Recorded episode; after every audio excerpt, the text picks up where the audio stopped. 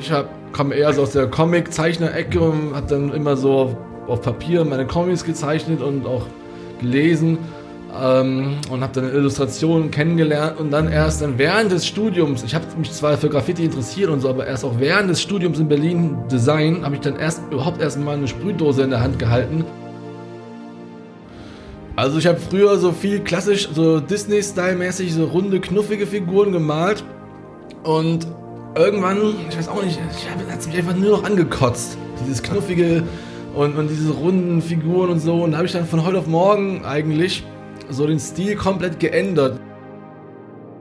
Herzlich willkommen zum New Work Heroes Podcast und zwar zur Folge 41. Mein Name ist Jörn Hendrik und ich begleite dich auf der Reise zu hochspannenden Lebensläufen, interessanten Begebenheiten bei Berufen, die du so noch gar nicht kennst und Einblicke in ganz neue Berufsformen, die wir gemeinsam entdecken mit spannenden Interviewpartnern. Und ich freue mich sehr heute auf Attila von Vidam Studios, äh, mit dem ich schon einige Projekte auch zusammen ähm, zu, gemeinsam arbeiten konnte. Und er ist Visual Artist und Illustrator aus Berlin ist dem äh, Urban äh, Artist und der Street äh, Art verfallen und macht ganz wundervolle äh, Werke an den Mauern äh, Berlins, aber auch ganz äh, Europas.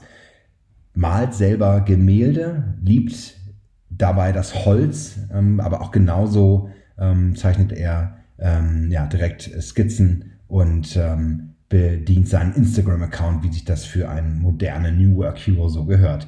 Attila steht mir Rede und Antwort darüber, wie er Illustrator geworden ist, wie er seine Liebe ähm, zu seiner heutigen Kunst gefunden hat, ähm, was seinen Wandel der verschiedenen Stile, die er durchlaufen hat in den letzten Jahren, ähm, so angeht. Und ich freue mich sehr, wenn ich dir damit ja ein paar neue Einblicke geben kann in ein völlig neues Berufsfeld. Du lernst, wie man äh, mit, mit Kränen 15 Meter in der Luft riesige Murals malt, aber auch, was die stillen und leisen Töne eines Künstlers sind, wenn es um ja, seinen inneren Zweifel und auch Ängste geht. Ähm, gerade auch in der Corona-Krise hat Attila einiges zu gesagt.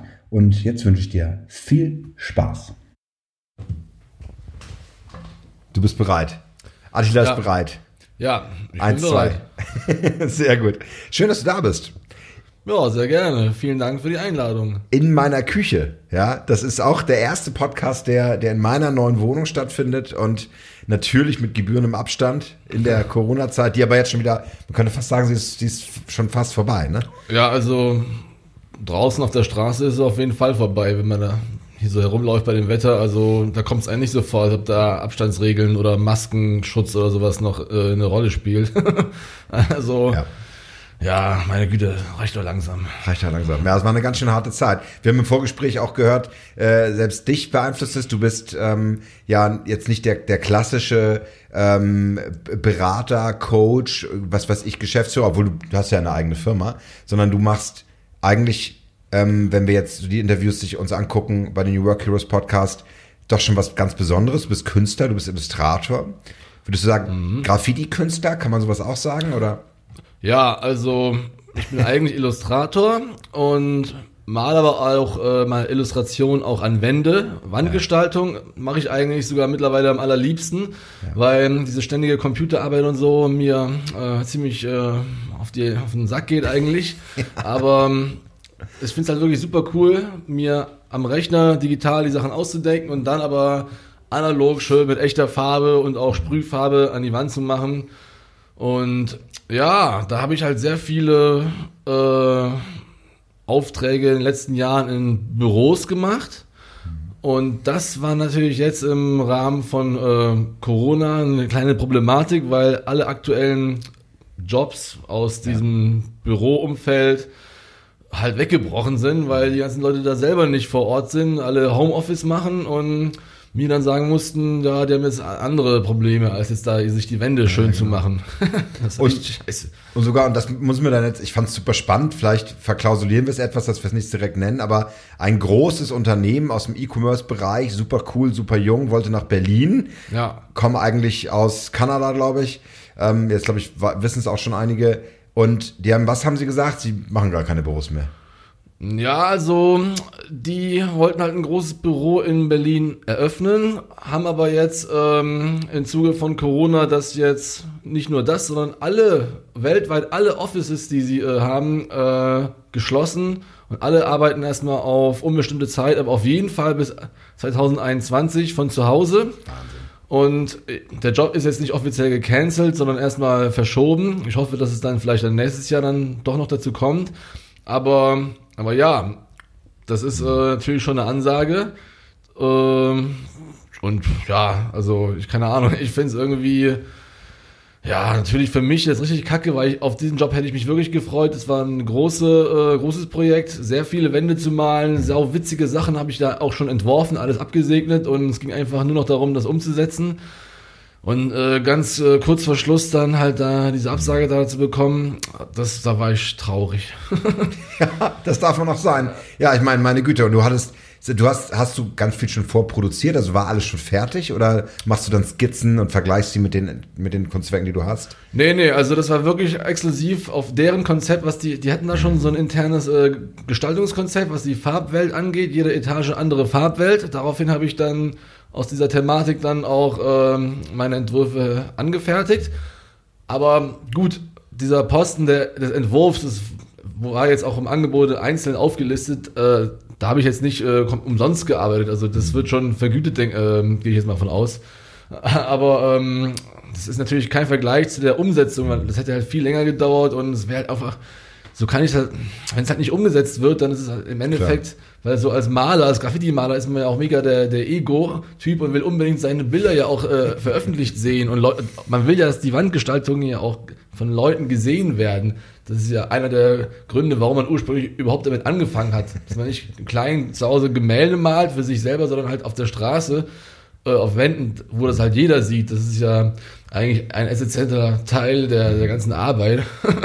Ja, absolut. Und ich finde es sehr schön, weil du bist so super flexibel und ähm, ich, also ich, ich bin der festen Überzeugung, dass du, dass du dir schon mal so einfallen lassen wirst und dass da auch genügend Aufträge reinkommen werden, weil du einfach, das habe ich auch selten erlebt, wenn man mit Künstlern arbeitet, sind sie doch oft sehr beschränkt auf das, was sie tun. Und ich erinnere mich, wir haben uns kennengelernt, es war vor drei Jahren oder so, bei, bei einem Accelerator für, für Ignore Gravity in Bremen, ne? Ja. Und dann haben wir für Startups die Pitch-Präsentation äh, äh, gemacht. Ich habe die, die Startups beraten, in welche Richtung sie pitchen sollen. Und äh, dann haben wir zusammengearbeitet und die Illustration der Services gemacht, ne? Und du hast die ja. illustriert. Also, ich bin ja halt eigentlich ja ähm, Illustrator und äh, ja, mache das halt schon seit vielen Jahren und da auch relativ flexibel und das war halt einfach, mit dieser Agentur habe ich öfter mal halt Sachen gemacht, die jetzt eigentlich überhaupt nicht in meinen äh, Style reinpassen, aber den habe ich mich gut verstanden und hat sich seit vielen Jahren irgendwie, gab es halt so eine Beziehung, da, wenn die mich anfragen, dann mache ich das sowas äh, auf jeden Fall auch gerne. Ist auch mal witzig, mal da mal ganz andere Felder reinzuschnuppern. Ähm, aber das ist jetzt nichts, was ich jetzt zum Beispiel auf meiner Webseite präsentieren würde oder mhm. so weil das, da zeige ich halt wirklich nur so, so, so freakigen Scheiß irgendwie, mhm. so eher künstlerischen Kram, weil ähm, natürlich ich das halt schon auch am liebsten mache und dann auch mehr Jobs aus dem Bereich dann äh, ja äh, hätte und gerne hätte, aber sowas nimmt man natürlich dann auch mit. Mhm. Auf jeden Fall. Man hat ja auch Spaß gemacht da. Ich fand's so geil. Also so ein Startup, das weiß ich noch, das eine war, ich glaube, die waren im Bereich Windkraft unterwegs oder so und haben so Services mit so äh, was weiß ich, irgendwelche Optimierungsleistungen für Windräder und dann hast du da oder so, so ein Elektromobilitäts-Startup und dann hast du da so diesen ganzen Zyklus aufgemalt mit ja. und es war so geil, weil du wirklich alles einzeln mit der Hand, ja heute man geht irgendwie, macht sich ein paar Icons rein, ja und so, das ist ja, sieht ja fürchterlich aus und du hast es halt echt handgestaltet. Äh, ja, das ist halt eh das Geile an meinem Job als Illustrator. Man wird ja immer ähm, beauftragt, um irgendwelche Sachverhalte zu gestalten. Und das sind ja sehr oft ganz unterschiedliche Sachen. Und man muss dann quasi sich erstmal immer in so ganz andere Themenwelten äh, reinfuchsen und erstmal ähm, ja, sich darüber Gedanken machen, was ist, was, was muss ich da überhaupt zeichnen? Und das ist halt immer unterschiedlich und das finde ich halt auch sehr cool an dem äh, Job, dass man da nicht nur unterschiedliche Stile dann immer mal wieder äh, ausprobieren kann, sondern halt auch wirklich so in so ganz andere Branchen und Bereiche äh, reinschnuppert und jetzt nicht immer nur, wie jetzt, wenn ich jetzt, ein reiner Künstler wäre, Maler, wo man sich halt immer selbst ausdenken muss, was man jetzt als nächstes macht, Da hat man da quasi so eine feste Aufgabenstellung aus einer ganz mitunter komplett fremden äh, Welt irgendwie. Mhm. Und das, das erweitert halt voll den Horizont irgendwie. Ja. Manchmal sind da auch sehr komplexe, sehr komische Sachen dabei, aber ja, das äh, hat bis jetzt noch immer irgendwie funktioniert. Ja, sehr schön. Lass uns gerne auf die Reise gehen. Du bist ja hier im New Work Heroes Podcast auf der Heldenreise. Und wir starten, äh, wie sich das gehört, für eine gute Heldengeschichte ähm, im Moment des Zweifels. Ich glaube, wir sind an einigen Stellen schon, schon da. Ähm, so die, die eine Frage, wenn du jetzt mal ein bisschen zurück überlegst, zu, zu der Reise, die du bis jetzt gemacht hast. Also du, du hast ja Erfolg, du bist, du hast Aufträge, du hast einen gewissen Bekanntheitsgrad, du hast geil, geilste Murals hier in Berlin und, und auch überall äh, schon äh, gemacht. Aber wie war das sozusagen, als du angefangen hast? Oder was begleitet dich an Zweifeln, ähm, wenn du an deinen Job denkst? Also ähm, einfach generell, an, wenn du an deine berufliche Zukunft denkst, was sind so Zweifel, die dich begleiten, wo du sagst, da mache ich mir manchmal Gedanken und Sorgen? Ja, also jetzt momentan ist es natürlich besonders äh, offensichtlich. Alle Leute, die Kunst machen, haben jetzt gerade ein bisschen zu äh, knabbern irgendwie an der ganzen Situation. Aufträge und so werden abgesagt.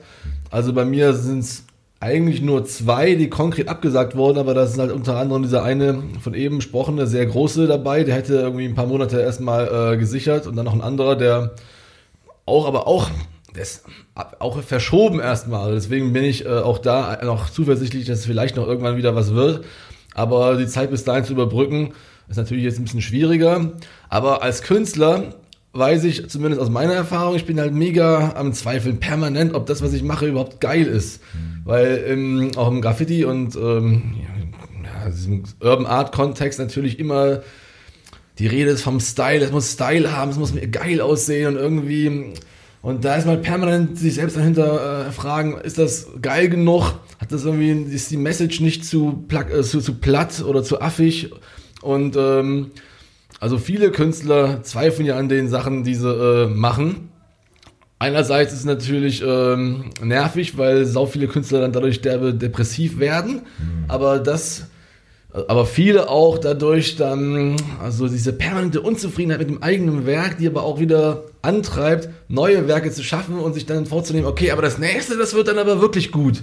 Und dann, ah, scheiße, doch nicht geschafft. Und dann, dann so geht's halt immer weiter. Es gibt auch so ein paar Künstler, auch ein paar, die ich kenne, die da die Problematik eigentlich nicht haben. Die finden immer alles geil, was sie machen. Und da bin ich auch ein bisschen neidisch, weil die dann, die sind halt super äh, voller Selbstvertrauen, die malen Bilder, die sind damit, die finden das super, die können auch anderen Leuten das vermitteln, hier, meine Bilder sind die geilsten. Aber es gibt auch viele, die das jetzt nicht unbedingt finden, wo an, andere Leute die Sachen zwar gut finden, aber der Künstler selber immer nur am Zweifeln ist. Ja, aber bei mir ist es halt auch immer so eine Sache. Also, ich bin eigentlich, äh, wenn ich mal die Zeit finde, wirklich mal auch mal, man schafft ja auch, man, man hat ja so viele Ideen, aber man schafft ja gar nicht alles umzusetzen, noch nicht mal ansatzweise. Man muss ja auch irgendwie ab und zu irgendwelche Commerce-Jobs machen und so, weil äh, das dann doch, doch nicht so gut klappt mit dem Gemälde verkaufen und so und dann Stimmt, das machst du auch, ne? Also du, du, du sprayst sozusagen in, in, in Bilderrahmen. Oder ja, du malst richtig. Sind das Aquarelle oder Acryl oder?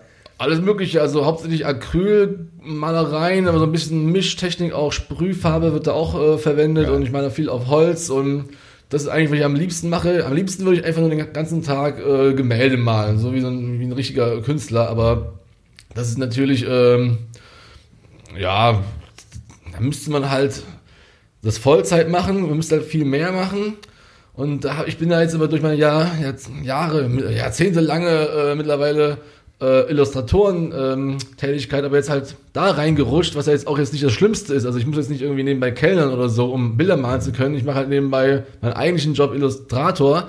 Und klar, das hängt, es geht ja teilweise Hand in Hand, aber teilweise ist es auch was ganz anderes, wie jetzt hier bei Ignore Gravity oder so.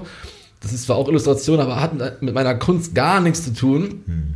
Ähm, aber dadurch hat man halt dann weniger Zeit, äh, um Bilder zu malen. Aber äh, das ist wirklich mal. Ist das auch so eine Angst, dass du sagst, oh Gott, was sagen meine, was sagt die Szene, was sagen meine, meine Buddies, meine Kollegen? Sagen die dann irgendwann, du bist zu kommerzig, dass äh, du hast, wir nehmen dir dein Street Cred äh, Honor Badge weg oder? Ja, ach, das, ja. Schon durchgefallen. Schon. Ja, das, ach, da gibt's öfter mal äh, solche Fragestellungen, was man jetzt machen kann, was nicht. Und aber ach, da geht's mit allen anderen genauso. Also mittlerweile, da, da, darüber mache ich mir jetzt nicht so Gedanken, weil ich jetzt auch nie so wirklich hardcore jetzt Graffiti-Maler war, so illegal auf der Straße und so und da jetzt so einen Okay, war- verteidigen muss. Ich wollte gerade fragen, wie war das früher? Also hast du, hast du, genau, du hast, du hast nicht so angefangen, dass du irgendwie Whole Trains gesprayt hast in Berlin oder so? Nee, nee, nee. Also ich hab, komme eher so aus der Comic-Zeichner-Ecke und hab dann immer so auf, auf Papier meine Comics gezeichnet und auch gelesen ähm, und habe dann Illustrationen kennengelernt und dann erst dann während des Studiums, ich habe mich zwar für Graffiti interessiert und so, aber erst auch während des Studiums in Berlin Design habe ich dann erst überhaupt erst mal eine Sprühdose in der Hand gehalten, nur weil dann Kommilitonen mir das dann äh, quasi mal gezeigt haben. Und dann bin ich erst so richtig da äh, reingeraten in diese Wandmalgeschichte. Interessiere mich auch sehr für Graffiti, aber habe jetzt nie selber, noch, nie überhaupt so meinen Namen als Graffiti gemalt. Das ist kein Tag, den du irgendwie hingesetzt hast. Nee, also das machen, ähm, also dieses klassische Graffiti ist, Ja. das ist ja, das sind ja Buchstaben, ne? Und das habe ich nie gemacht, weil ich halt immer Figuren malen wollte. Und das ist aber auch generell in der Graffiti-Szene so, da gibt's halt so diese Buchstabenmaler und halt die, die Charaktermaler. Und das, ja, so einer bin ich dann eher. Du bist Uber-Character. Also, du bist, deine Characters sind halt, genau, die haben ja eine Qualität, das ist schon genial. Also auch vor allen Dingen, find, also was ich, ich bin großer Fan äh, deiner Kunst, weil ich finde, dass äh, die, dieses Aufgefaltete im Raum, du hast so einen, so einen kubistischen, zweidimensionalen, aber trotzdem mit einem 3D-Look, also ist irgendwie abgefahren. Das kann man, kann's, man muss es natürlich sehen. Ja. Ja. aber äh, wie würdest du es beschreiben? Also was ist, woran orientierst du dich so äh, in deiner Kunst? Also ich habe früher so viel klassisch, so Disney-Style-mäßig, so runde, knuffige Figuren gemalt. Und irgendwann, ich weiß auch nicht, ich habe mich einfach nur noch angekotzt. Dieses knuffige und, und diese runden Figuren und so. Und da habe ich dann von heute auf morgen eigentlich so den Stil komplett geändert. Dann hatte ich aber so ein bisschen so eine Findungsphase über mehrere Jahre und wusste nicht so genau, ich wusste, ich will jetzt nicht mehr so extrem knuffige Figuren machen. Aber ich wusste auch nicht so genau, in welche Richtung das jetzt gehen soll. Und da habe ich gedacht, scheiß drauf, dann mache ich einfach jetzt das genaue Gegenteil. Nicht so super rund, sondern super zackig. Und verbinde das auch mit abstrakten Formen, die extrem zackig und aggressiv äh, aussehen. Aber dadurch meiner Meinung nach auch stylisch. Und, ähm, Ja. und, und, und, und, und diese, ja, die sind teilweise immer noch putzig vielleicht, die Figuren, aber die sind halt immer mit sehr geraden Linien, sehr spitzen, zackigen Kanten und so. Und irgendwie hatte ich einfach Lust drauf, so, ein, so was Neues mir auszudenken. Weil, wenn man viele Graffiti-Charaktermaler ähm, beziehen sich ja auf so Cartoons und, und äh, Disney-Charaktere und sowas. Also gibt's halt wie Sand am Meer. Und ich wollte halt was eigenes, Neues mir ausdenken. Und der Prozess läuft ja immer noch. Also das, diesen Stil irgendwie immer weiter äh, zu definieren und so, das wird ja ähm, nicht aufhören. Aber ja, das macht momentan auf jeden Fall Bock, sich da, da zu vertiefen.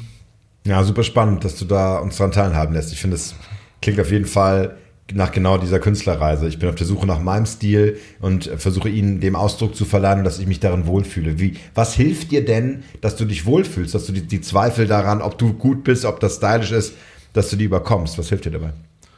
Also am besten ist natürlich, wenn man jetzt zum Beispiel eine Anfrage hat für eine Wandgestaltung und man einfach, wenn der Auftraggeber einen so total freie Hand lässt und, und einfach, äh, weil man selbst hat, ist ja immer sehr kritisch mit sich selbst, aber wenn jetzt zum Beispiel jemand die Sachen cool findet und dann einen beauftragt und dann eine freie Hand lässt und das nicht tausendmal hier irgendwelche Änderungswünsche und sowas hat, das ist natürlich dann schon äh, äh, geil. Da fühlt man sich dann auch wirklich selbstsicher und denkt sich, okay, wenn der das cool findet, dann muss es ja auch gut, sein. So und ähm, dann, ähm, ja, dann macht das am meisten Spaß. Und am- aber das Allerbeste ist auf jeden Fall, also das passiert bei mir nicht so mega häufig, aber wenn mal jemand eins äh, mit voller Überzeugung eins meiner Gemälde kauft, dann, dann ist das eigentlich das Beste, weil das ist halt etwas, was man macht, was wo niemand einem irgendwie ähm, vorschreibt, so auftragsmäßig, das und mal das und das, sondern man denkt sich irgendwas aus, malt das und das dauert auch wesentlich länger als jetzt Wandgestaltung. Da sitzt man an einem Bild so locker mal eine Woche oder so. Und wenn das dann jemand kauft, das ist natürlich dann das Allergeilste. Weil, weil da hat man was komplett Freies erschaffen und, und jemand findet das geil, dass er be- bereit ist, so viel Geld dazu ähm, auszugeben. dann, dann weiß man, dass der das auch wirklich zu schätzen weiß. Mhm.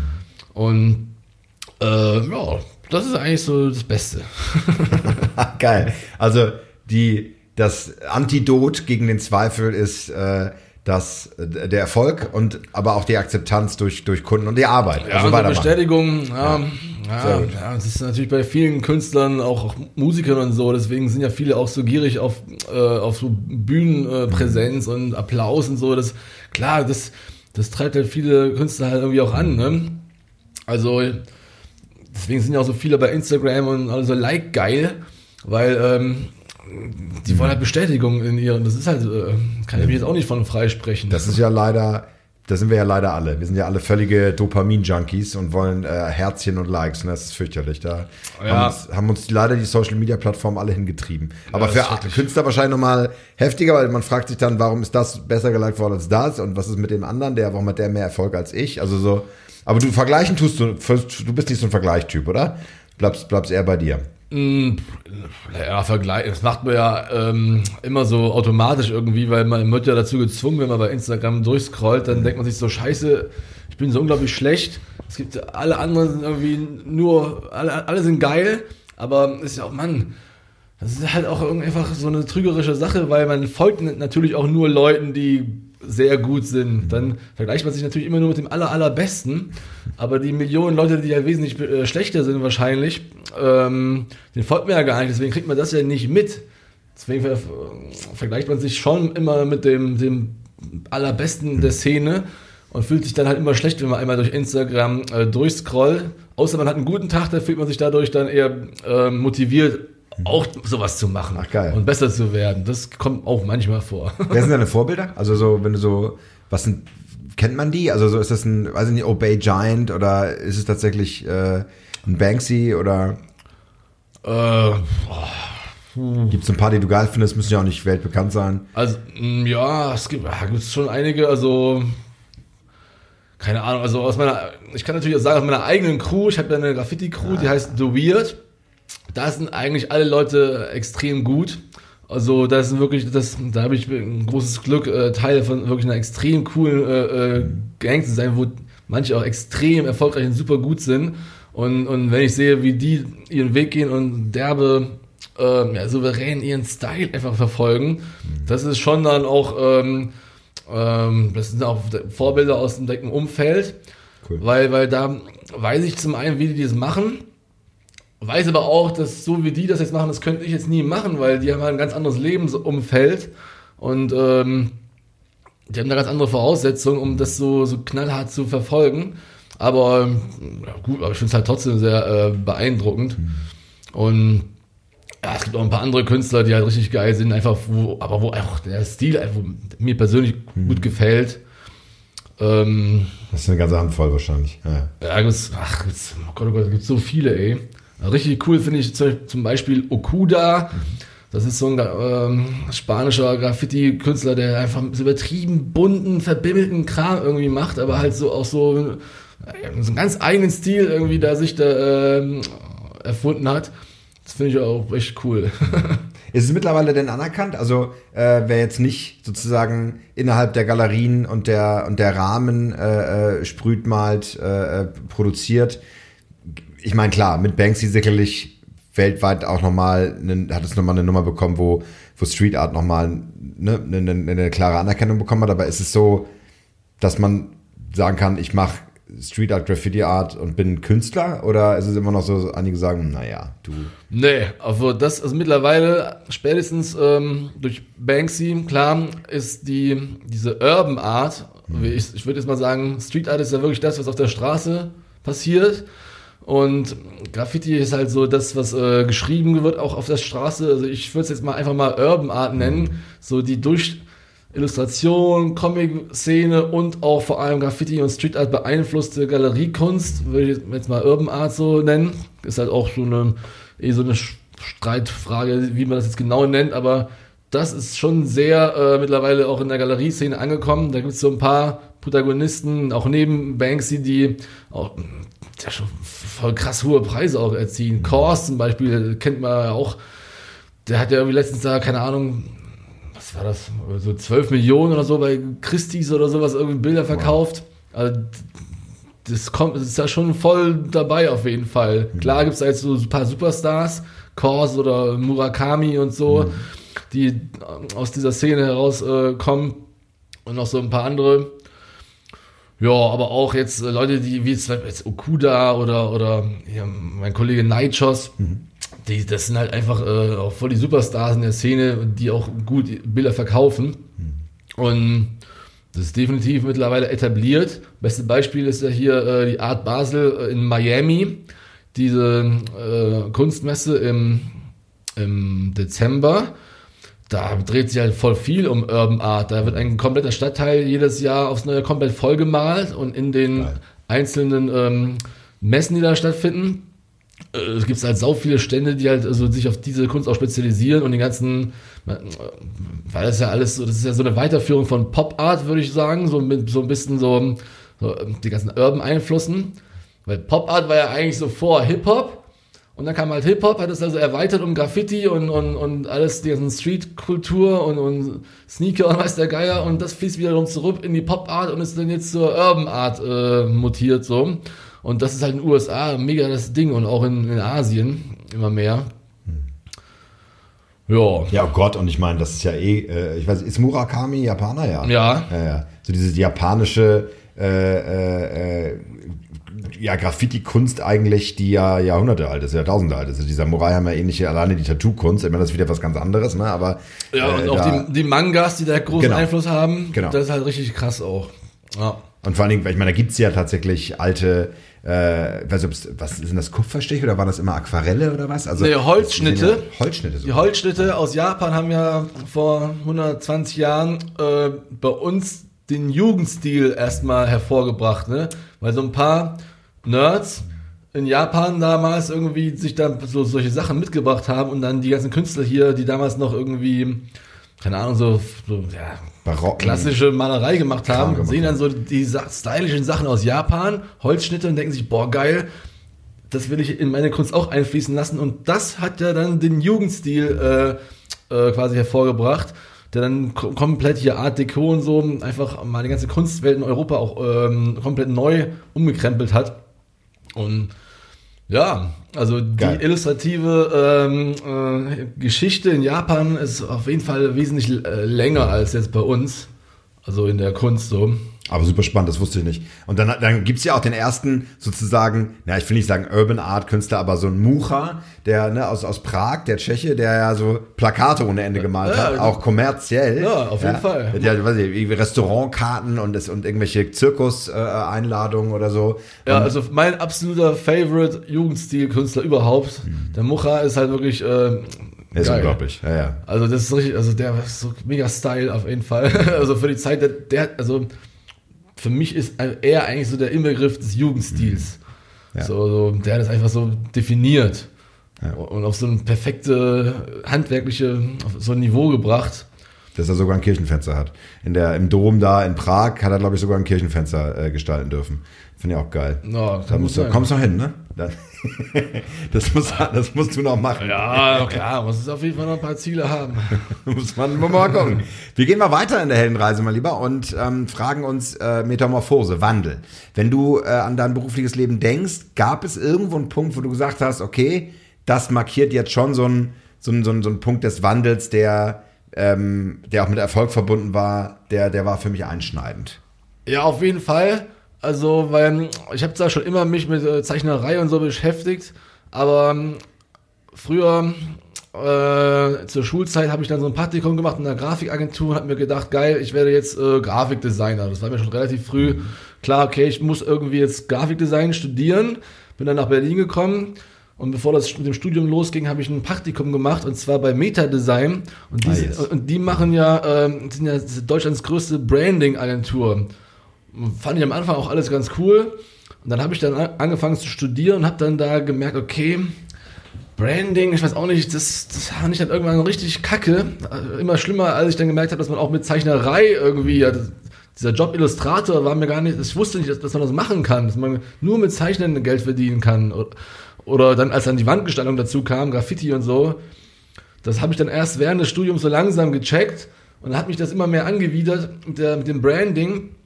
Und ähm, ich hatte nämlich auch als studentische Aushilfe noch lange bei Metadesign gearbeitet und irgendwann gedacht, oh, boah, nee, ist die Schnauze so derbe voll. Aber die Kollegen waren sehr nett, nur um das. Ja, auf jeden Fall. Nee, nee, ich habe mich da wohl gefühlt. Nur um da ein bisschen was Positives zu lassen bei mir. Nee, auf jeden Fall, das war super. Es war wirklich, also, wenn man, wenn man jetzt sich für Corporate Design und Branding interessiert, ist es der beste Arbeitsplatz. Also ich habe mich, das war wirklich super, aber weil ich äh, habe halt ständig neue Ideen und muss irgendwas Neues, Verrücktes irgendwie mir ausdenken und zeichnen. Und da ist man halt in einem Team, was halt einen großen Kunden hat. Und wir hatten da jetzt zum Beispiel, was weiß ich, was, Volkswagen. Man macht, halt Tag ein, Tag aus nur Volkswagen-Design. Und, und das dauert so unglaublich lange, bis man da jetzt mal ein neues Logo entwickelt. Also gut, wenn man jetzt einem Team dazugeordnet ist, macht man sowieso keine neuen Logos. Aber wenn, wenn die einen Auftrag haben für ein neues Logo, für eine neue, für eine Firma, es dauert so unglaublich lange, dieser Prozess, ja. bis da endlich oh mal. Gott, war ja jetzt gerade, ne? Also letztes Jahr oder so haben sie ihr neues Logo präsentiert. Ja, also Was da, ein bisschen jetzt so schnittiger ist, aber Ja, ich Schwede, will nicht ey. wissen, wie lange die daran gefeilt haben und, Ja, und ja. tausend verschiedene Ausdrucke gemacht haben, weißt du, Geier. Und das war mir alles einfach zu, zu unspontan und ich will einfach dahin mir was zeichnen und neue Illu und zack, zack. Und dann habe ich gemerkt, okay, ich habe mich wirklich schon gesehen in so einer Agenturkarriere irgendwie, aber da habe ich gemerkt, nee, das ist nicht meine Welt. Ich muss selbstständig sein, ich muss äh, Illustrationen machen weil ich dann auch gemerkt habe, dass es auch funktioniert hat, weil ich habe dann während des Studiums dann ganz viel so irgendwelche Flyer-Designs gemacht, irgendwelche Techno-Partys, irgendwelche günstig, um, hier für 100 Euro mal so ein Flyer und, und da. Und das hat, war für die Zeit irgendwie entspannt und viele T-Shirt-Designs und so gemacht und Illustration alles und gedacht, ey Mann, das, das macht doch viel mehr Bock, als diese Beknacken für irgendwelche großen Konzerne, irgendwelche Logos und, und Broschüren zu gestalten, die alle gleich aussehen. Und da habe ich damit komplett aufgehört und dann irgendwann immer mal wieder für ein paar Freunde und so nochmal ein Logo gemacht und so, okay, mache ich auch heute noch, aber wirklich nur für Freunde, sonst, ich, ich, ich biete das halt einfach überhaupt nicht an. Und ich, da gibt's auch wesentlich bessere Leute, äh, die wirklich so stylische Logos auch machen können. Und das war aber für mich eine, wirklich eine große Transformation, zu, zu sagen, ich bin kein Grafikdesigner, sondern Illustrator. Und äh, dann vor allem dann auch noch, das ist aber so ein ständiger Prozess, weil wie gesagt, am allerliebsten würde ich ja nur Kunst machen oder, oder zumindest, so Gemälde malen. Und in diesem Prozess bin ich halt immer noch, weil ich muss halt schon noch, um den Lebensunterhalt zu bestreiten, natürlich mich verkaufen für irgendwelche Aufträge und so, aber ja, das ist halt so eine Sache, die die meisten Künstler ja irgendwie äh, beschäftigt, irgendwie zu gucken, wo die Kohle herkommt. Und dann bin ich ja noch froh, dass es wenigstens durch eine vergleichbare Arbeit kommt. Aber ja, keine Ahnung, andere Künstler, die, die sind da vielleicht auch ein bisschen, die stehen noch ein bisschen mehr zu sich und, und, und machen das äh, extra. Also die lehnen sowas kategorisch ab, irgendwie so gestalterisch irgendwas anderes zu machen als ihre, aus ihrer Kunst. Die gehen dann lieber im Coffeeshop arbeiten oder so nebenbei. Ja, aber Damit, es nicht, damit man nicht beschmutzt wird, sozusagen. Das muss ja auch ein krasses Gefühl gewesen sein, oder? Wenn du, äh, du sollst Branding machen, was dir ja eigentlich lä läge, du hast das ja gelernt, ja, aber dann merkst du, du willst es nicht. Also das, das muss ja ein fürchterliches Gefühl sein.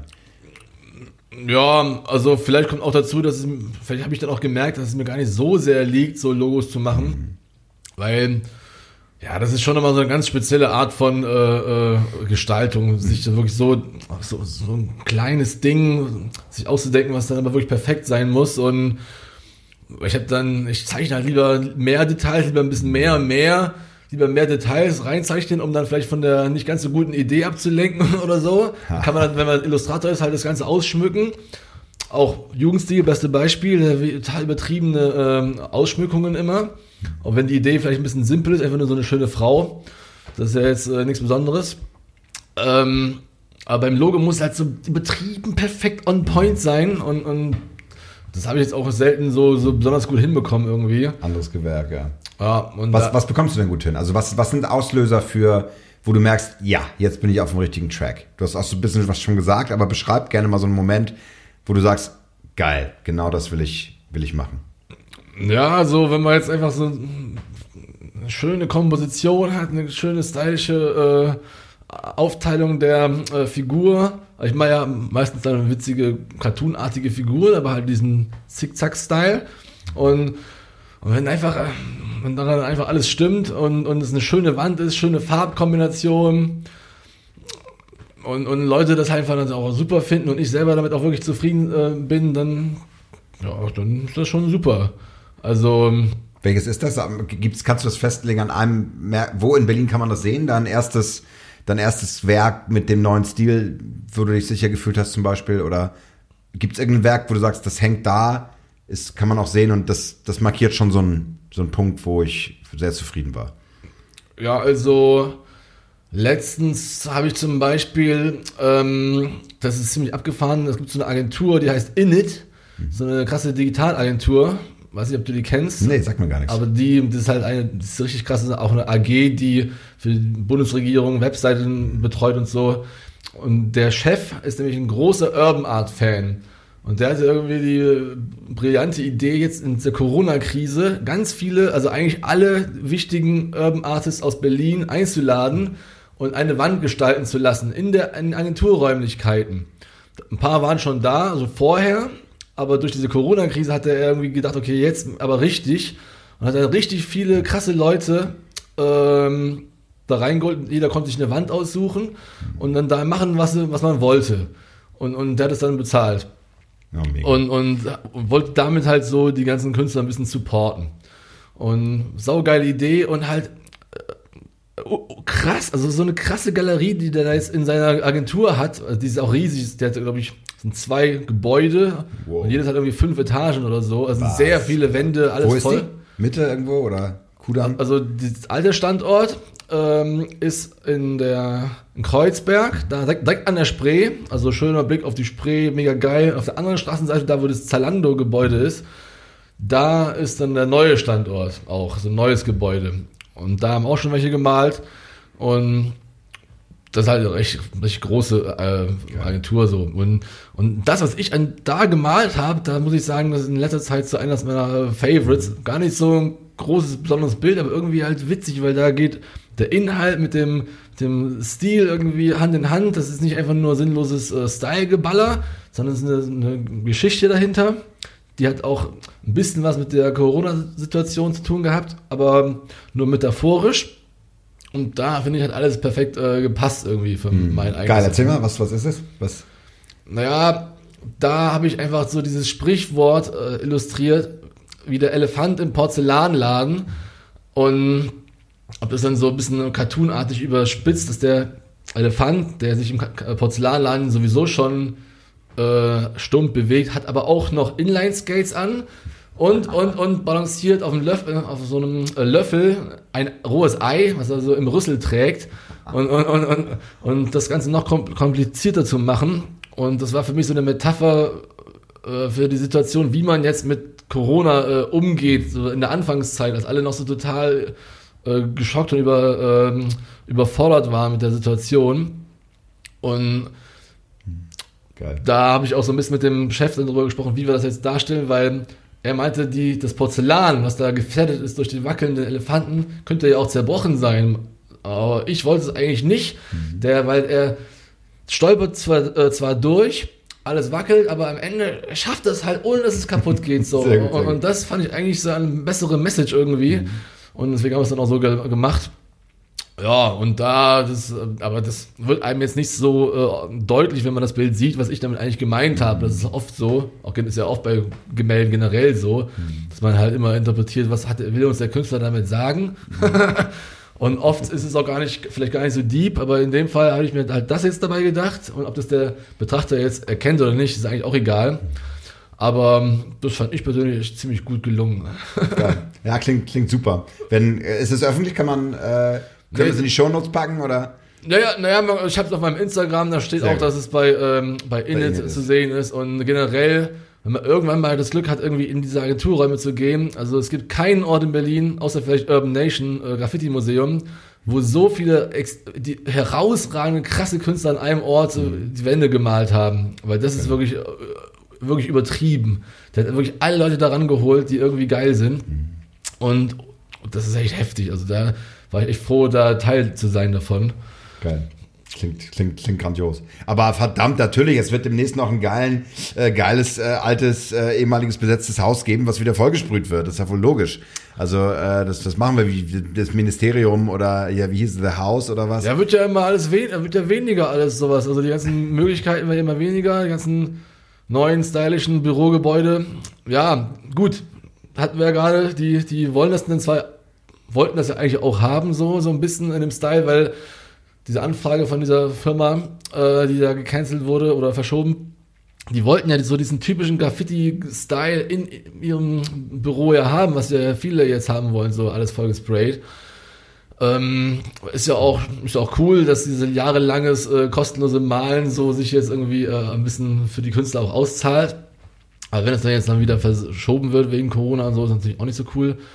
Ja, aber generell werden natürlich die Freiräume wesentlich weniger, wo man sich jetzt so ausleben kann und, und einfach mal malen oder Street Art generell wird einfach weniger. Und alles wird ein bisschen professioneller und institutionalisierter und so. Und äh, die ganzen Fassaden, die es da gibt, werden halt richtig mit kommerziellen Hintergedanken äh, bearbeitet und so. Ist ja. das manchmal auch ein bisschen, da, es gibt noch so eine letzte Frage aus dieser Metamorphose mit, wenn du positive Veränderungen erlebst und auch Erfolg erlebst, dann kommt auch oft auch Gegenwind. Also äh, ist das schon so, dass es dann so eine Art auch ein großes hallendes Bu gibt aus der äh, aus der Künstlerszene zu sagen, du hast für den Kunden das gemacht oder jetzt hast du dich da verkauft oder du machst nur noch Murals, wo wo, wo, wo ein Logo für Werbung mithängt oder? Ja, also bei mir ist das Problem jetzt nicht, weil ich jetzt sowas eigentlich jetzt nicht unbedingt mache.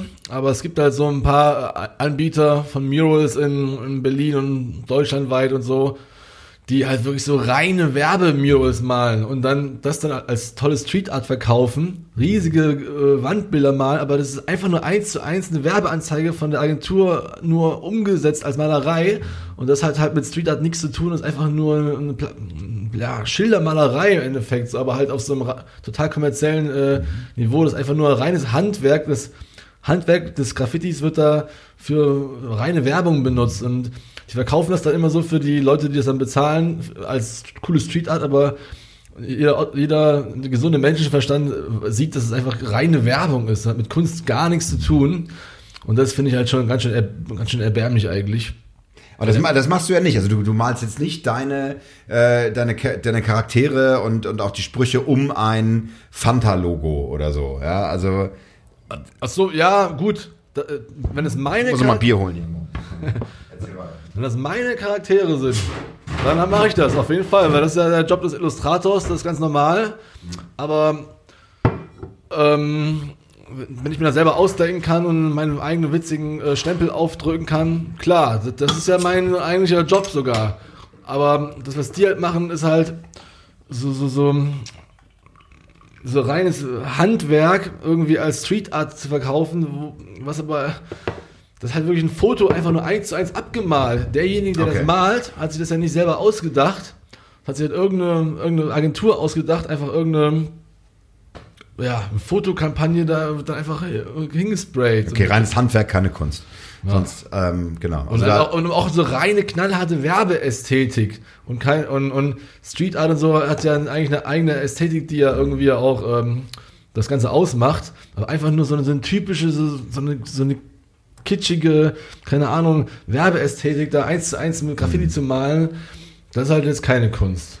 Mhm. Ich habe Respekt vor den Leuten, die das machen, die das Handwerk beherrschen und so, mhm. aber, aber das, das, Bild selber finde ich jetzt meistens äh, nicht so gut.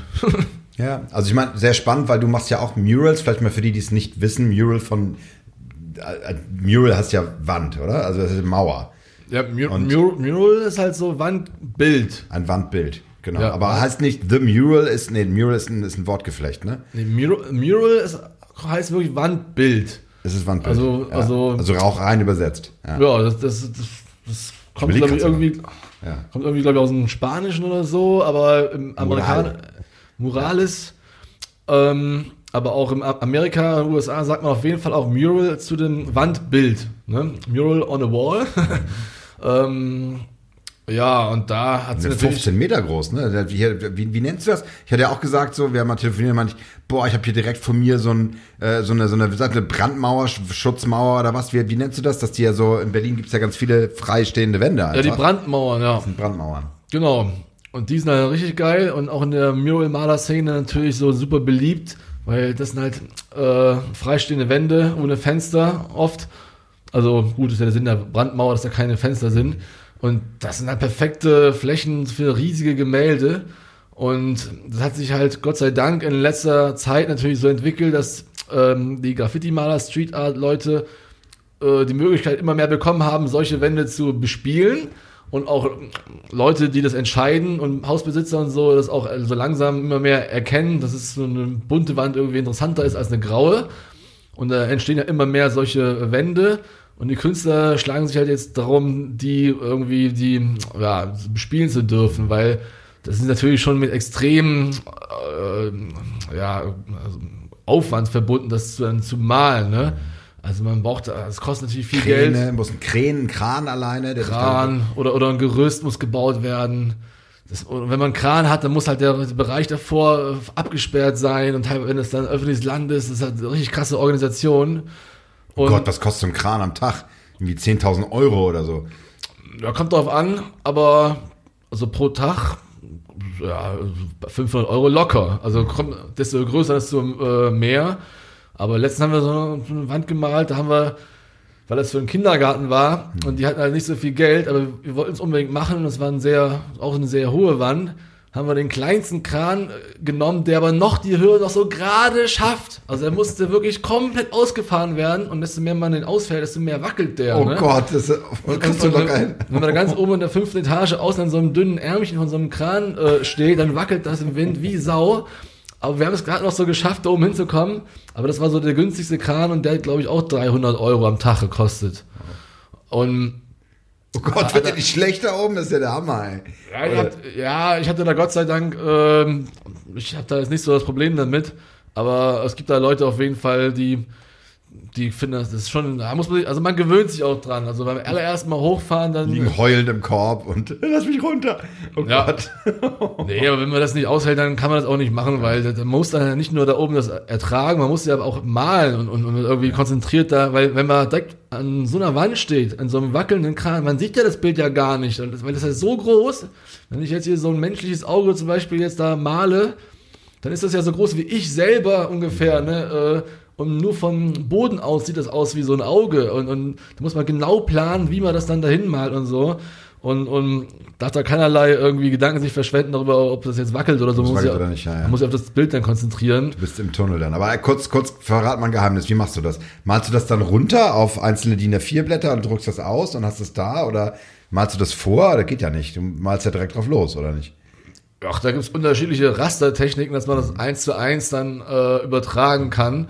Da, also klassisch hier zum Beispiel so ein, erstmal so ein Raster vormalen, äh, so Kästchen oder man so ein paar andere, es gibt auch so, so ein sogenanntes Doodle-Raster, dass man so ein, mit reinem, einfach nur so irgendwas, egal was, reine Kritzelei an die Wand erstmal sprüht und dann in Photoshop dann den Entwurf auf das Foto dieser Kritzelei legt und dann weiß man, wo man jetzt äh, anlegen muss und dann kann man das so als Raster benutzen. Ach was. Das heißt, du malst äh, Schwachsinn vor Ja. und dann kannst du dann halt da, weißt du, bei der Kurve kommt das Auge hin und Ganz genau. ist ja geil.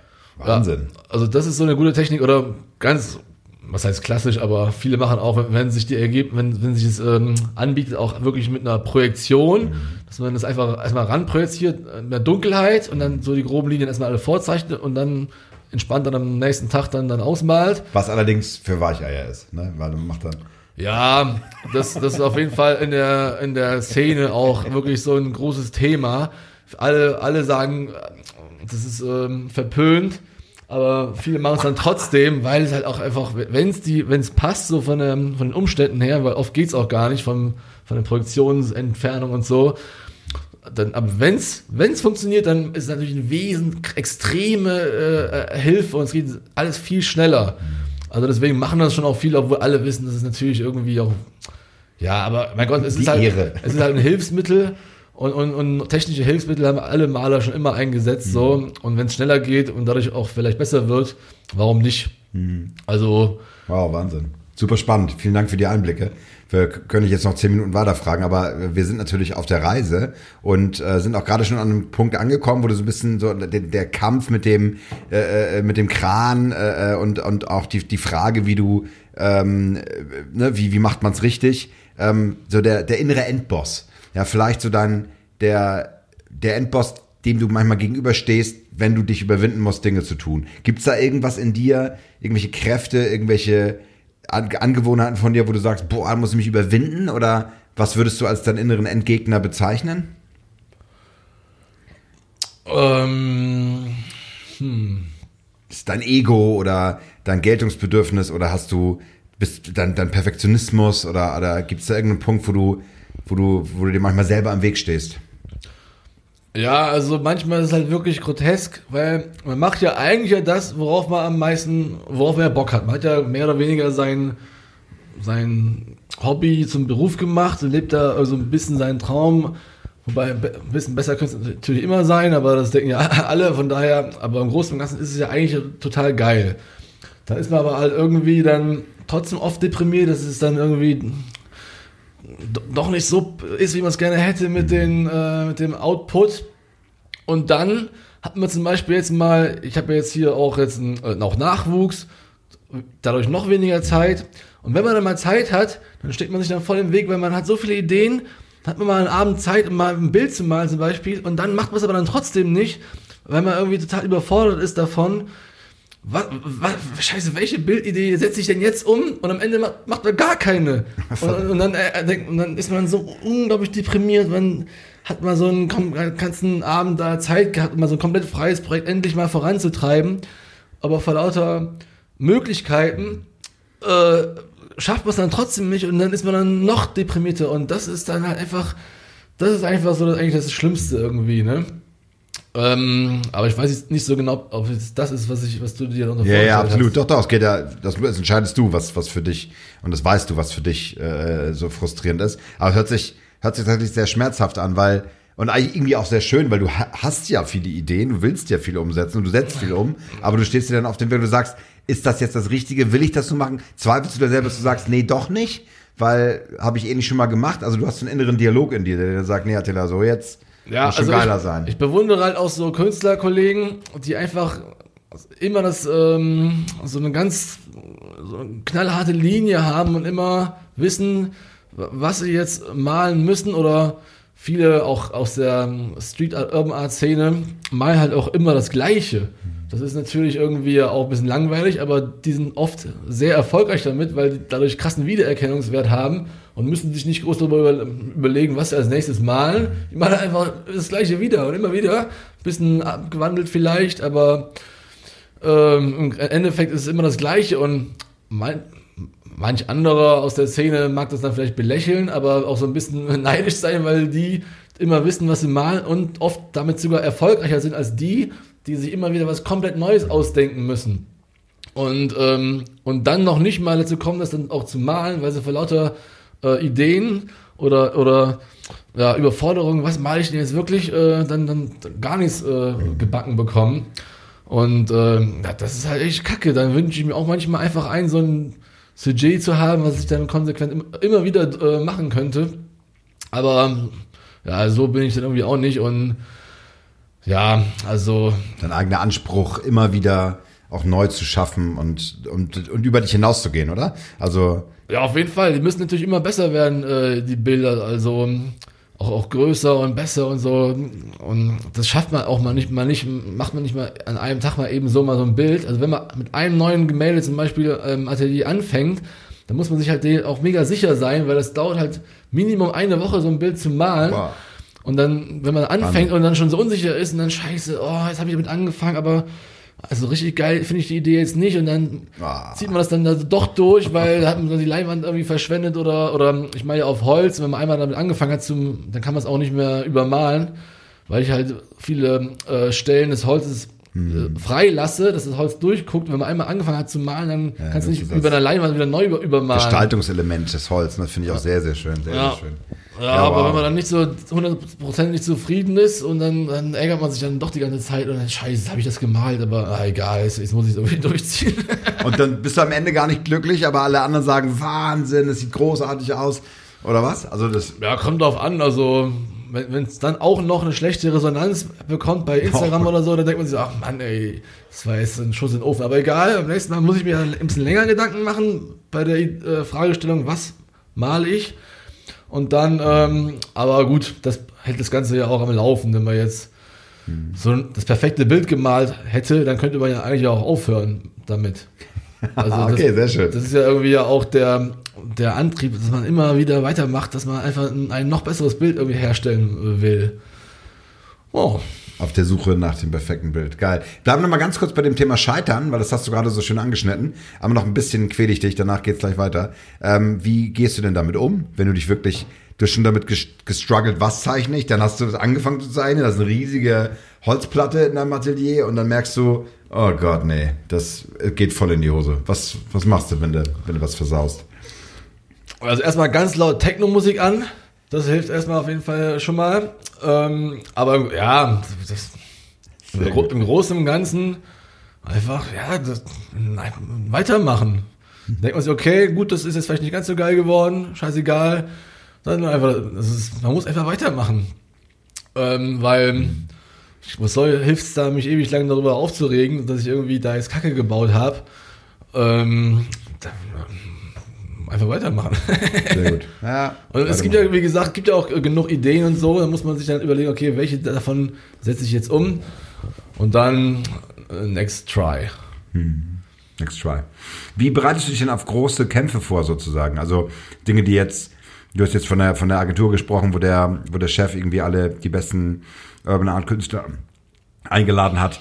Ähm, das muss dann ja auch gut werden und so weiter. Also gibt es da so ein Ritual, wo du erstmal so vorskribbelst und dann äh, laut, laut Musik hören auch? Oder, oder wie, wie bereitest du dich vor, wenn es gut werden muss?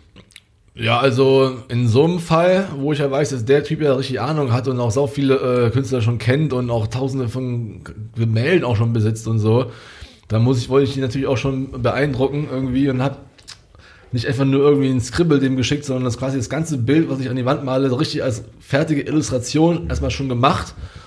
Also das hätte man auch so auch drucken können und denen dann ähm, äh, ihm dann gezeigt und das war schon richtig perfekt, äh, äh, auch auf die Wand dann so als Fotomontage schon vorbereitet, dass der, dass da keine großen äh, Fragen mehr gibt, wie, also dass er weiß, was ihn dann erwartet, so, ne? Und klar, in echt gemalt sieht das dann nochmal anders aus als auf dem Computer irgendwie äh, gesketcht. Aber das war, kam mir schon sehr nah und war auch noch, meiner Meinung nach, wesentlich besser als jetzt der, der Entwurf und der war auch schon aufwendig. Aber ja, also man muss halt bei den Projekten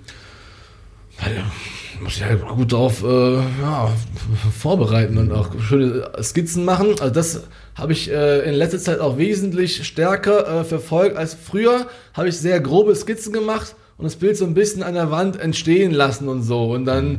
geguckt, wie wird dann schon irgendwie. Aber mittlerweile ähm, will ich nicht mehr so viel den Zufall äh, überlassen, sondern ich will halt ein richtig gutes Pro Produkt am Ende abliefern oder Wandbild und dann ähm, skizziere ich da schon alles ziemlich genau vor, dass ich an der Wand dann im Grunde weiß, was zu tun ist und dann nicht mehr lange überlegen muss, sondern wirklich dann nur noch abarbeite und mich dann auf die technischen Fragestellungen konzentrieren kann. Wirklich, dass es, dass es dann technisch auch äh, sehr gut wird und nicht mehr so inhaltlich so groß überlegen, was mache ich jetzt hier hin und so. Das, das, das mache ich dann alles im Vorfeld schon ziemlich genau. Und das war früher anders. Aber heute muss es ja alles ein bisschen schneller gehen und so. Ähm, dann an der Wand naja, du bist Vater, du willst nach Hause. Du willst ja, ja, will, muss, ja, also, ja, sicher, das, das, da hat man echt nicht mehr so viel Zeit. Früher konnte man da wochenlang irgendwie in der Welt herumreisen und äh, jeden Abend nach dem Mahl immer noch äh, feiern gehen und so. Das ist natürlich jetzt nicht mehr ganz so gut. das verändert, ja, es rächt sich auf jeden Fall, weil du ja nicht mehr ganz so lang schlafen kannst oder zumindest nicht jeden Tag. Boah, nee, nee, gar nicht mehr. Das ist echt krass, aber ja, gut. Egal. Da müssen sie alle durch. Die alle Väter dieser Welt müssen da durch. Ja, sehr gut. Ach schön. Wie, vielleicht mal so, so, so, eine, so eine Frage zwischendurch. Womit belohnst du dich denn, wenn du, wenn du wirklich geilen Scheiß gemacht hast?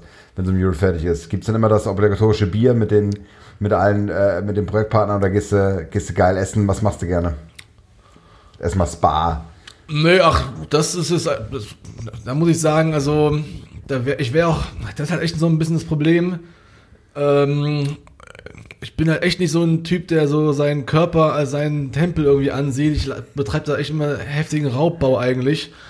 Und es ist auch zum Leidwesen meiner Freundin, die da ganz anders ist. Ich ernähre mich auch leider viel zu ungesund und, und das ist halt echt schwierig. Habe schon immer mir vorgenommen, okay, ich mache, ich werde jetzt hier gesünder, ich mache Yoga, ich mache den ganzen, ganzen Kram, aber ich, ich schaff's einfach nicht. Ich trinke einfach viel zu gern einfach Bier und, und, und lebe ungesund, esse auch so ungern Fleisch und ungesund und das, ich mache da auch keine Hehl draus, aber ich, ich weiß, dass es oft nicht so geil ist und deswegen so Sachen wie Spa und sowas, das interessiert mich eigentlich gar nicht. Aber ja, ey, für mich ist ganz klar. Das ist ein schönes Fleisch auflegen. Die auf größte. Belohnung für mich heutzutage ist wirklich, weil ich das kaum noch machen kann, ist halt einfach mal schön Party machen, so Techno, Techno-Party. weil das, das ist ursprünglich der Grund gewesen, nach Berlin zu kommen für mich und äh, das habe ich jetzt seit längerer Zeit mit Familie und so, es wird halt immer schwieriger. Und, aber wenn das mal, und jetzt gut, jetzt Corona-mäßig sowieso gar nicht, hm. da geht es natürlich auch den Leuten, die es äh, jetzt auch machen könnten, irgendwie nicht, äh, nicht so gut. Aber das ist für mich halt immer so ein Highlight, immer wenn ich mal wieder mal richtig mal raven kann. Weil das, das, das finde ich halt schon irgendwie, äh, für, mit Musik ist für mich einfach die wichtigste, größte Kunst überhaupt. Hm. Ich habe ja auch selber mich daran versucht und lange Zeit halt auch äh, so als DJ aufgelegt und, und, und auch ein bisschen produziert und so. Ja, DJ Attila oder wie, wie war dein Name? Ich habe das auch unter dem Namen Vidam gemacht. Ja, Vidam, genau. Und, ähm, und da, das war halt auch immer das Allergeilste, da im, aufzulegen und Leute tanzen zu der Musik und im besten Fall zu den Tracks, die man auch selber gemacht hat. Und das war auch eine gute Zeit. Aber ähm, ja, ich habe dann irgendwann gemerkt, dass ich kann das jetzt hier nicht weiter, ich muss mich jetzt auf, auf das Malen konzentrieren, weil so zwei komplett verschiedene Kunstrichtungen zu machen, man, da kann man immer nur an der Oberfläche kratzen irgendwie, man, man, kann, man muss sich auf eine Sache konzentrieren. Und deswegen habe ich es einfach komplett sein gelassen, aber ab und zu das mal so als Konsument nochmal zu erleben, das ist dann schon irgendwie äh, wichtig. Wo gehst du gerne hin? Bist du Tresor wahrscheinlich nicht, muss dann schon ein bisschen exklusiver sein. Ähm, Berghain? Nee. Naja, also ich bin zwar schon auch Techno-Fan, aber in meiner wirklich richtig aktiven äh, äh, Feierzeit habe ich fast nur Drum Bass witzigerweise und Dubstep und, und solche Sachen äh, gehört. Und dann ähm, habe ich ein bisschen Connections zu Ritter Butzke, mhm. da war ich häufig und einer meiner Favorite Clubs damals war hier Kosmonaut. Ah. Ähm, den gibt's aber nicht mehr, weil da gab's auch weil viele meiner Kollegen sind halt auch mit Clubs und so verbandelt und haben da Wandgestaltung gemacht und so. Und man ist dann immer dann zu den Clubs gegangen, wo man auch keinen Eintritt zahlen musste und so. Na klar. Und, und, da waren halt das so immer so. Lebenslang die, auf der Gästeliste. Das waren dann so die Anlaufstellen.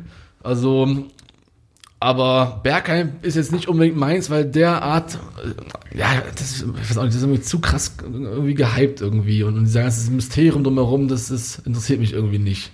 Ich will auch nicht mich da ewig lange in die Schlange stellen müssen und dann da naja. Angst haben und Dresscode und diese ganze Scheiße. Ich will einfach nur äh, auch diese düstere ganze Optik, die jetzt generell auch in der ähm, Techno-Szene so jetzt gefeiert wird, hat für mich damit, also ich finde es nicht, nicht so geil irgendwie, so Gothic-Optik. Weil ich komme aus den 90ern. Kommst aus der Neon-Zeit, wo sie alle ja. mit Neonbändern und ja, das kommt, zwar, das kommt zwar jetzt alles so ein bisschen wieder, auch die 90er-Optik, oder ist auch schon voll da. Aber ich fand halt auch eher diese ganze Hippie-Ästhetik so um die Bar 25 herum und so, dieser mhm. Style, das fand ich eigentlich wesentlich äh, interessanter jetzt für die Ele Elektroszene, als jetzt dieser total düstere, mhm. äh, schwarze Look, irgendwie, keine Ahnung, das ist für mich so, so äh, langweilig irgendwie und auch dieser ganze Fetisch-Kram, äh, äh, der da jetzt gerade so gefeiert wird. Ja. Von der Optik her ist es jetzt nicht so meins.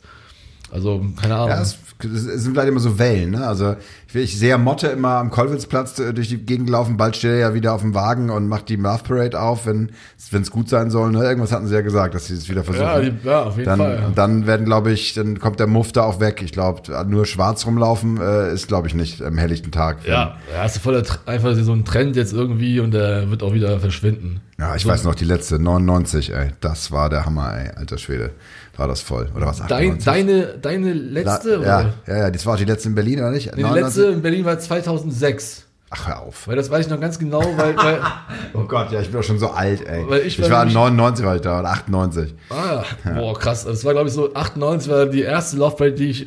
Nee, ich glaube 96 war die erste Love Parade, die ich aktiv überhaupt als Jugendlicher so ja. mitbekommen, wo ich, wo ich überhaupt erst mal davon erfahren habe, dass, dass es das überhaupt gibt. Mhm. Und ähm, ja, 2006 war ich dann zum ersten Mal selber da und das war dann auch die letzte in Berlin. Mhm. Und fand ich dann aber, wie gesagt, da war ich dann auch irgendwie halt auch voll auf den Drum-Bass-Trip und Bassmusik und so und gar nicht mehr so auf Techno.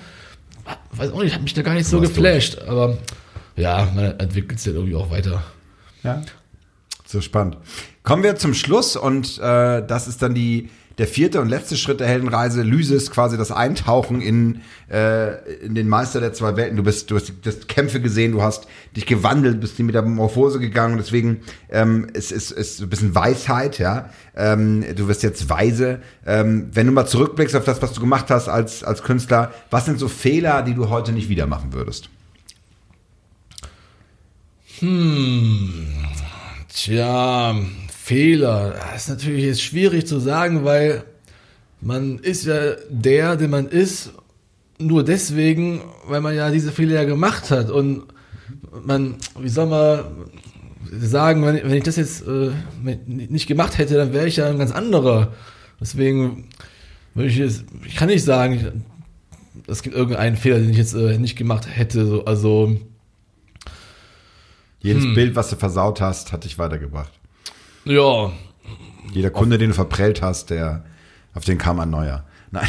Ja, ist halt ein Perm, das ist, mein, das ist halt so unterschiedlich auch alles. Also, ich mache ja hier Illustrationen, dann wird hier wieder eine Wand gemalt, dann wieder ein Gemälde und das sind halt so unterschiedlichste Sachen irgendwie und, und das ist ja irgendwie auch interessant. Ähm, keine Ahnung, ich denke mir vielleicht, okay, ich hätte mich vielleicht früher auf eine Sache stärker konzentrieren sollen, dann hätte ich jetzt da ein schärferes Profil und wäre vielleicht besserer äh, äh, Wandmaler oder so und hätte einfach früher diesen ganzen Hardcore-Kommerz-Kram irgendwie einfach äh, ab, also gar nicht erst machen sollen, aber ich bin halt irgendwie da reingeraten und fand es dann damals natürlich auch cool, damit mein Geld dann zu verdienen, anstatt jetzt irgendwie jobben zu müssen oder so, irgendwie in ganz anderen Bereichen. Und jetzt dadurch ja, dann kommen halt halt solche Anfragen auch, auch immer wieder rein so und dann ja, aber keine Ahnung, also wirklich ein Fehler, den ich jetzt, so mega hart bereue in, in diesem äh, äh, Bereich. Wüsste ich jetzt gar nicht so genau eigentlich. Finde ich super, finde ich großartig, weil das hast du immer wieder durchblicken lassen du machst immer wieder weiter, du hast Ideen, du, du stellst dich an die Wand, du stellst dich vor oder vor Holz oder vor die Leinwand, vor die, vor die, ne, äh, äh, und, und gibst Gas. Insofern äh, finde ich passt, passt sehr, sehr gut zu dir. Gibt es etwas, wenn du ähm, und das kann aus dem privaten Umfeld kommen, aus der Familie vielleicht ähm, oder oder von Kollegen oder ähnliches, ein Ratschlag, den du gehört hast, den du angenommen hast, der dir echt geholfen hat. Also irgendwas, was du gehört hast, kann auch was ganz Banales für dich gewesen sein oder was tatsächlich sehr Weises ähm, von jemandem, wo du sagst, wow, da habe ich aufgeschaut. Gibt es irgendwie sowas, wo du sagst, finde ich, habe ich beherzigt, hat mir sehr geholfen? Was du gelesen hast oder was du dir zum, zum Motto gemacht hast mal? Mm. Naja, also meine Eltern haben ja immer gesagt, dass ähm, wenn man jetzt irgendwas wirklich geil findet und, und das dann macht und dann macht man es halt auch wirklich gut. Ähm, weil ich habe halt drei Jahre lang als Teenie bei McDonalds gearbeitet, das war so mein Teenie-Job und das fand ich halt mega kacke und habe mir gedacht, okay, ich muss irgendwas machen, wo, wo, was auch wirklich Spaß macht. Also mein Job muss mir Spaß machen und dann mache ich den automatisch dann auch gut im besten Fall. Und dann habe ich gedacht, okay, dann muss ich, ich muss einfach versuchen, mein Hobby jetzt zum Beruf zu machen. Und dann, ähm, genau, haben die Eltern mich auch voll darin äh, auch unterstützt, weil die auch der Meinung waren, okay, wenn man jetzt ähm, das, worauf man wirklich Bock hat, dann auch immer machen kann, dann wird es dann automatisch äh, auch äh, gut. Und im Endeffekt, äh, ja, haben sie auch vollkommen recht gehabt, so, weil egal was man macht, wenn man Bock drauf hat und es dann immer weiter macht, immer mehr, immer mehr, immer mehr. Man sagt ja so, egal welcher Bereich, wenn man 10.000 Stunden lang das macht, dann wird man so ein Experte. Und in dem, bei mir halt war es halt so, dass, ähm, keine Ahnung, Gestalten und, und, und, Zeichnen und so. Hat Bock gemacht, habe ich immer mehr gemacht. Haben mich auch äh, dabei äh, dann supportet. Und ich weiß noch, da gab es auch so witzige Situationen damals, ähm, wo ich dann äh, draußen mega geiler Sonntag, wunderschönes Wetter. Ich als kleines Kind saß in meinem Zimmer da und meine Mutter meinte so, ey, willst nicht mehr rauskommen hier, alle spielen draußen und auf dem, auf dem Dorf äh, voll, äh, voll das gute Wetter. Und nein, ich will jetzt hier lieber drin in meinem Kabuff zeichnen, aber hatte sie jetzt auch nichts dagegen und hat mich einfach machen lassen. Und ja, und das äh, fand ich halt voll cool, dass ich da jetzt irgendwie nicht in dem Bereich da jetzt nicht gezwungen wurde, da jetzt dann an dem Tag zum Beispiel da jetzt äh, rauszukommen oder so. Ja, das äh, würde ich jetzt mal so sagen. Wow, das ist großartig, weil das ist ja äh, tatsächlich der, also ein groß, ein lieben Gruß an die Eltern, äh, der New Work Heroes Gruß, ja. Also mach das, wo du, wo du, wo du glücklich bist, ja. Finde ich und bleib dran. Sehr geil. Ja, dann wird's auch gut am Ende. Ja, sehr geil. Vielen Dank. Letzte Frage und vielleicht die schwerste. Ähm, ich, moderiere sie, ich moderiere sie immer so an, damit sie auch möglichst viel Angst erzeugt. Nein, äh, das schaffst du locker. Und zwar, was würdest du, wenn du zurückblickst auf dein Leben später mal, ähm, würdest du sagen, bedeutet Weisheit für dich? Was ist ein weiser Mensch? Puh. Oh Gott, oh Gott, oh Gott, oh Gott. Das ist natürlich äh, wirklich schwierig. Ja. Ja, also ich glaube, weise ist man, wenn man einfach ähm, mit sich selbst, also wenn man einfach halt zufrieden ist und nicht permanent ähm, auf andere guckt und sich vergleicht und, und, und neidisch äh, ist, was die Geiles schaffen und erreicht haben oder, oder was für einen geilen Style die malen, dass man einfach davon vollkommen frei ist irgendwie. Weil das ist natürlich ähm, nicht nur in der Kreativbranche oder bei uns Malern so, dass man sich halt immer so vergleicht und Social Media ist da jetzt nicht unbedingt äh, hilfreich. Das, ähm, und das macht ja unglücklich irgendwie, aber es ist aber auch so, so dumm eigentlich, also so das Gegenteil von weise, sich halt zu vergleichen. Und, und, und das, ich wünschte mir einfach, dass, mir, dass es mir einfach scheißegal wäre, einfach mein eigenes Ding machen und, äh, und dann damit dann äh, glücklich sein und, und, und das Glück in sich selbst irgendwie äh, zu finden, so, also so Buddha-mäßig irgendwie. Ja, klar. ja, Mann, ja, ja. Aber, Absolut. Aber das ist halt echt mega schwierig, weil man muss ja noch nicht mal Social Media haben. Also allein schon, wenn man jetzt hier durch die Stadt geht und andere Wandbilder einfach schon sieht, denkt man sich so, Mann, ey, die haben so, allein, man ist schon neidisch, die haben überhaupt die Möglichkeit bekommen, diese Wand bemalen zu können. Haben dafür wahrscheinlich auch noch wesentlich mehr Geld bekommen, als man selber das irgendwie verlangt hätte. Und dann ist es auch noch so unglaublich stylisch. Und es gibt immer irgendwas, was man irgendwie bei anderen irgendwie besser finden könnte. Und all das einfach ähm, loszulassen, ich glaube, das wäre schon nicht schlecht irgendwie. Äh, zum danke, danke für, danke für deine Ehrlichkeit. Das, äh, äh das erzeugt, also man braucht Mut, das dann auch nochmal so zu sagen. Und ich sehe, habe eine Vision. Ich sehe Attila bis zum Ende seines Lebens äh, weiterhin äh, Werke malen und äh, auf diesen Geisteszustand hinarbeiten. Ich glaube, er ist nicht mehr fern. Dafür musst du jetzt, glaube ich, nicht äh, grau und alt sein. Ähm, das ist ja auch das Gute. Du beschäftigst dich bereits damit, also ja, äh, ist, es dir, ist es dir bewusst. Aber ich kann, kann mir sehr gut vorstellen, auch als Autor, äh, sobald man etwas in die Welt gesetzt hat, auch als Kunstwerk, äh, kommt, fängt man leider automatisch mit seinem Ego an, äh, zu überlegen, wie, wie haben das andere gemacht. Und ich habe da auch so Anteile. Ja, ja, ich da. Ja, auf dass wir weise werden. Ja, da kann ich, glaube ich, keiner so richtig von äh, freisprechen. Und ich habe zwar einen so einen Kumpel, den bewundere ich irgendwie total. Der ist, ähm, der ist, der ist Kfz-Meister oder ja, doch, er ist Meister, arbeitet aber in so einer Werkstatt und er ist halt einfach, glaube ich, der entspannendste Mensch, den ich kenne. Der scheißt irgendwie äh, auf, auf das, was generell ähm, so hype-mäßig abgeht, ne? Der, also dieses Thema zum Beispiel, was ja auch so ähm, hier äh, FOMO, ne? Fear of Missing Out, Ja. kennt er halt so gar nicht. Wenn irgendwo die geile Party abgeht, irgendein Event oder so, wo jeder ähm, aus meinem sonstigen Umfeld sa sagen würde, boah geil, da muss ich hin oder es wäre Stehst du auf der Gästeliste? das ist ihm alles so scheißegal. Der hat seine Frau, der hat sein, sein Kind und ist, ist halt irgendwie der, der ruht irgendwie in sich, habe ich das Gefühl. Ne? Und, und das, äh, und dem ist es auch scheißegal, ob er irgendwie jetzt besser ist als irgendein anderer äh, Kfz-Mechaniker oder so. Der hat einen sicheren Job da, das ist, hat immer genug Aufträge, aber der, der vergleicht sich halt irgendwie nicht. Ne? Und dem ist es auch egal, ob jetzt äh, andere Leute mehr Geld verdienen oder so, weil der verdient ja jetzt auch jetzt nicht irgendwie krass viel Geld, hatte so eine einfache Wohnung, aber auch, aber sehr, trotzdem sehr, sehr schön, voll Glück gehabt da mit so einer Erdgeschosswohnung, mit so einem geilen Garten, aber bezahlt er gar nicht so viel für, aber der, der ist einfach so unglaublich, äh, ähm, ja, entspannt in seiner ganzen äh, Umfeld. Und das, ähm, ja, das fand ich eigentlich auch ganz cool. Mitnehmen, zur Techno-Party schleppen und Scheibe abschneiden. Ja, machen wir auch ab und zu. Auf jeden Fall, genau, ab und zu machen wir das auch mit ihm und dann ist es halt schon immer auch bereichernd, so ein ganz anderes Blickwinkel dann nochmal zu haben auf den ganzen Scheiß, den ganzen Berlin-Hype-Quatsch. Oh ja. Das kann einen schon rausbringen, definitiv. Auf das du weiter in deiner Mitte ruhst. Ich finde, das äh, hast du sehr gut ausgedrückt und das tust du auch.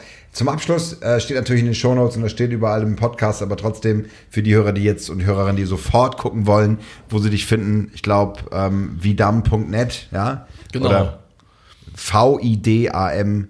Ja, Vidam, das ist äh, ungarisch für fröhlich, ähm, weil ich bin halt halber Ungar und das fand ich irgendwie ganz passend seinerzeit.